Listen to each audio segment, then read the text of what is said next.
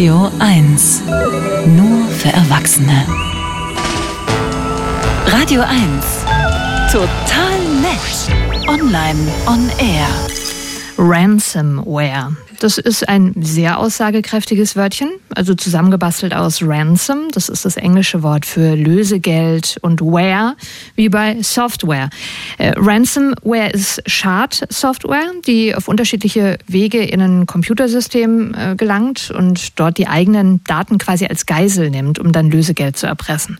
Klingt also im Prinzip wie so eine echte digitale Räuberpistole, ist seit einiger Zeit aber leider Alltag in der IT-Welt. Immer wieder trifft es auch große Unternehmen oder sogar teilweise ganze Städte und Gemeinden.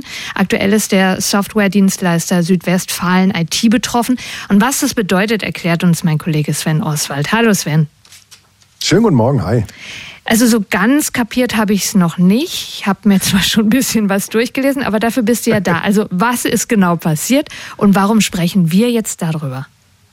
Also, vor rund zwei Wochen gingen verschiedene Pressemitteilungen rum, zum Beispiel vom Märkischen Kreis, dass aufgrund eines Hackerangriffs auf deren IT-Dienstleister, eben dieses Südwestfalen IT, ähm, äh, ja, jetzt mal alle Kreise, Städte und Gemeinden runtergefahren und vom Netz genommen wurden. Eine Sicherheitsmaßnahme hieß es anfangs. Süd Südwestfalen IT wurde tatsächlich Ziel eines Angriffs und der Angriff hatte leider auch Erfolg. Mhm. Das ist wahrscheinlich das Schlimmste, was einem Dienstleister so passieren kann, gerade wenn er über 100 Städte und Gemeinden betreut. Von denen sind übrigens aktuell über 70 betroffen.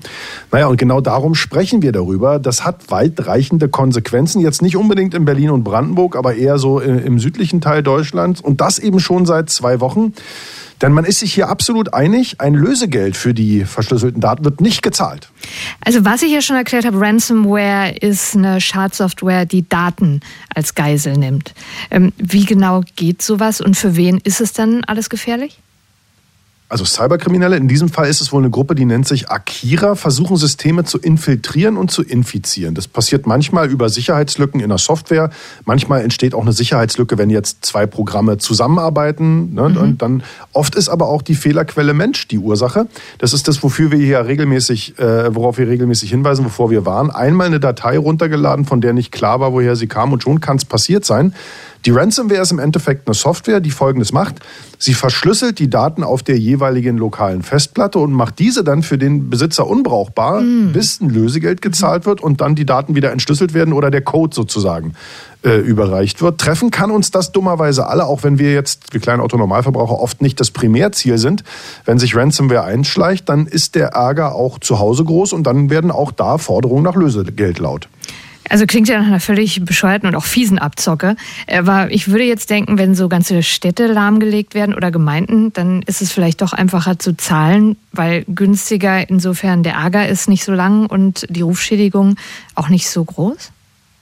Ja, also würde ich jetzt als erstes auch erstmal denken, aber es gibt eine ganze Menge Abers. Das erste aber, nur weil man zahlt, heißt es leider nicht, dass die Kriminellen auf Wort halten und die Daten wieder freigeben. Denn Achtung, es sind ja Kriminelle. Warum sollten die auch nochmal mit mir in Kontakt treten und damit vielleicht riskieren, doch noch erwischt zu werden. Zweitens, die Message wäre verheerend für die ganze Branche. Wenn sich rumspricht, dass Betroffene lieber zahlen, als das öffentlich zu machen und sich zu wehren, dann auf jeden Fall gute Nacht. Drittens, wenn es nicht öffentlich gemacht wird, können die Kriminellen mit derselben Masche viele weitere erpressen. Mhm. Viertens, die geforderten Summen sind oft richtig schmerzhaft hoch. Das geht gerne mal in die Millionen. Und für fünftens, für manche Unternehmen gilt in Deutschland sogar eine Meldepflicht von solchen IT-Security-Vorfällen. Insofern also an der Stelle wirklich Respekt und Hut ab für Südwestfalen IT. Klar, das hätte nie passieren dürfen, keine Frage. Aber die Entscheidung nicht zu zahlen und es öffentlich zu machen, war meines Erachtens mutig und richtig und wichtig.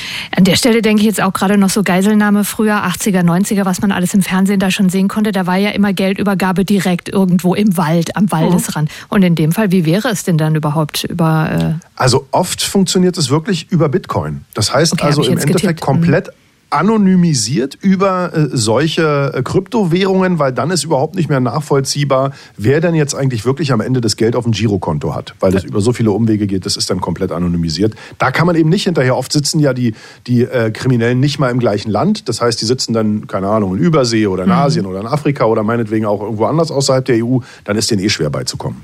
Und wo erfahre ich jetzt über aktuell lauernde Gefahren im Netz? Also jetzt als Unternehmer oder als einfach nur Christiane Falk? Es gibt das BSI, das ist das Bundesamt für die Sicherheit in der Informationstechnik. Und die machen mittlerweile einen sehr, sehr guten Job. Da laufen nämlich alle Informationen zusammen. Das BSI ist sowohl eng mit Behörden verknüpft als auch mit der Wirtschaft und auch mit der Forschung. Die haben Informationen für Profis, aber eben auch aufbereitet für uns Laien auf deren Website www.bsi.de. Und regelmäßig wird auch so eine Art aktuelle Lagekarte für die aktuelle Gefahrenlage in Deutschland zusammengefasst. Da kann man also immer gucken, was ist gerade unterwegs. Wenn ich irgendwas finde in meinem Mailfach als Christiane Falk oder Sven Oswald, was mir komisch vorkommt, kann ich da mal nachgucken, ob das schon bekannt ist und ob das vielleicht wirklich eine Betrugsmasche ist, auf die ich lieber nicht reinfallen sollte. Vielen Dank für die ganzen Informationen. Die packen wir bei uns ins Netz auf radio1.de. Sie müssen nichts downloaden, sondern können einfach nur nachlesen, was Sven dort zusammengefasst hat. Danke dir. Sehr gern.